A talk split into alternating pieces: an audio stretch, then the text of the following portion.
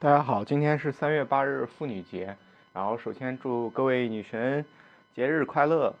在今天这个节日的时候，我周一嘛，然后突然想到一个话题，想跟大家聊一下，就是现在约会去什么地方比较好？就是我们知道，呃，可能跟女朋友去约会的时候，一般会去电影院，一般会去呃商场吃个饭，但是你会发现越来越多这样的行为的背后。其实，呃，少了很多意义，就是太普遍了，或者说太通常了，大家一般都是这样做的。那像吃饭来说，你去商场每次吃的饭，我感觉现在商场里面的餐厅也全部都连锁化了，然后点的那些菜呢，也都是偏网红性质的，真正的美食的那种呃期许感以及你的惊喜会越来越少。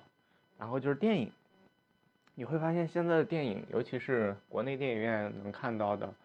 电影的质量真的是参差不齐。虽然一个多小时的时间，你可以跟你的喜欢的人在一个独处的空间里面看同样一个内容，并且可以有些许的互动，看完以后也是一段美好的回忆。但随着电影质量的不断的下降，大家就会觉得我再去电影院看一个我自己不喜欢看的电影，其实是。很浪费时间的，也也是一个呃内心感受的消耗。那现在还有一个比较新奇的行为，就是大家会去玩剧本杀桌游，或者是来个密室逃脱。那这样的活动呢，呃，有它的好处，就是首先大家都是呃能比较很快的进入这个感觉里面去，也是一段非常美好的回忆，并且它呃占用的时间也挺长的，一般都是一到两个小时起步。那当你不知道约会干什么的时候，你去玩这样一个行为，呃，也是一个很不好、很不错的选择。那接下来就要呃说一个我推荐的呃约会可以去的一个好玩的地方，或者是一起做的一个好玩的事情，那就是去看线下的脱口秀。那呃脱口秀这个词呢，其实呃之前被我们大家都理解错了，它更多的是偏访谈的性质。那我想说的这个脱口秀，更多的还是要指一个叫做单口喜剧的形式。他的意思就是一个人一支麦，然后站在台上呢，讲一些有意思的事儿来给大家听，让你底下的观众呢不断的放松，然后喝彩，也能让一天的心情变得非常的美好。因为我们这个世界现在来说，太缺少能让你开心一下，能让你觉得非常欢乐的事儿，大家都会被一些嗯负面的、不高兴的，或者是惊奇的。呃，悲伤的事儿所笼罩。你看一下现在的微博排行榜，有多少是正能量，而有多少是谴责、愤慨、悲伤、愤怒这些的事充斥着。我们特别需要一个出口去释放我们美好的这些东西。那单口喜剧就是一个非常好的地方，它可以把一些悲伤转化为喜剧来释放出去。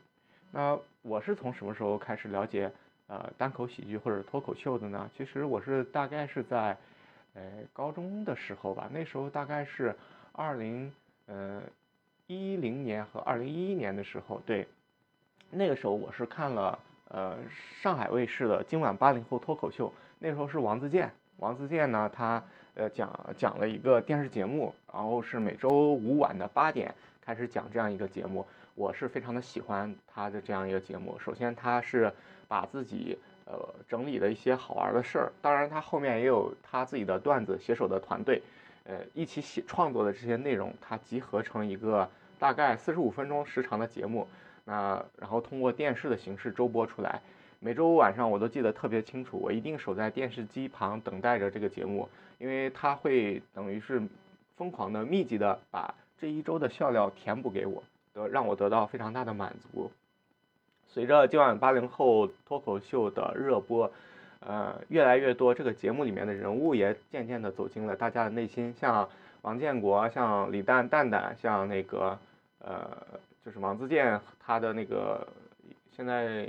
已经离开这个团队，那叫什么来着？池子，对，就这几个大家都会耳熟能详。然后这样一个节目呢，基本上是我每周必追的一个节目。但是时间过去了很长时间以后，你会发现。呃，这个节目开始慢慢的有一些变化了，呃，并且变化的呢，说不上好和坏，但是就是有一点不同了。所幸到后来，这个节目竟然完全停播了。啊，停播以后，爱奇艺接过了它的使命，然后做了奇葩说，做了脱口秀大会，做了吐槽大会。其实这些，呃，语言类节目的本质还是靠着一个人去讲一些有意思的事儿，这个方向是永远没有改变的。那为什么我是说到他这种形式比较适合线下的约会呢？首先，他的演出时长大概是在一到一个半小时左右，那这个时间可以让你很好的在吃完饭以后做一个更长时间继续相处的一个时间，是一个非常好的过渡。你不可能吃完饭就去呃逛大街吧？所以说，它还是一般都在商场周边，你很方便的可以吃完饭来续接这个活动。可以马上的切换到一个呃相处和约会的过程中去。第二就是，呃这个形式会带给你快乐。我们说在约会和相处的时候，往往快乐的是能会给人更多美好的想象的空间，也能让人记忆很久。那脱口秀这种形式呢，就会让大家在相处的过程中，对台上的一些发生的好玩的、有意思的事儿，会当时的那种感觉记忆犹新、感同身受。这是第二点，第三点呢，就是可以引起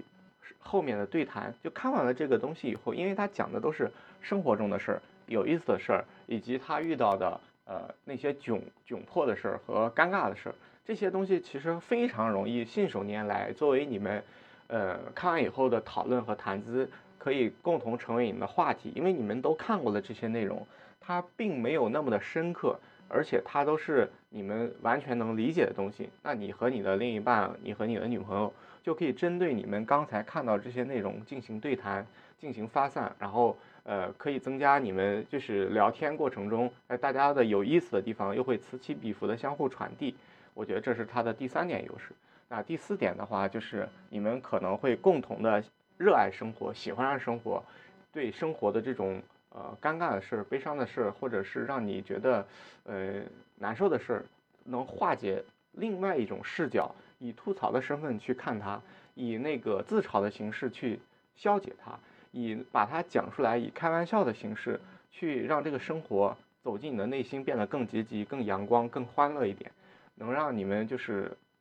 以后的每一天的日子，大家都能以一个欢乐的视角来看待。我觉得这是它的第四点。所以说，呃，我强烈的推荐大家，如果是去约会，不知道有什么好玩的地方的话，可以在当地的城市看一下，你们有没有类似的脱口秀的演出。一般大一点的二线城市、一线城市，这都会有各自的线下的俱乐部。那他们也一般都会在市中心或者是呃比较繁华的地方，都会有这样的小剧场。一般都是周末或者是平时。会有演出，而且票价也是非常的便宜。它相对于那种歌剧啊、呃舞台剧啊，或者是其他的那些展出以外，它是算是票价非常非常便宜的啊。而且你们这个提前预定以后，在周末的时候吃完饭，然后一起去看这样一场剧，是真的挺美好的。那今天在三月八日这个节日，我就给大家推荐了一个可以。能让你们的时间更浪费的美好一些的一个地方，那谢谢大家，拜拜。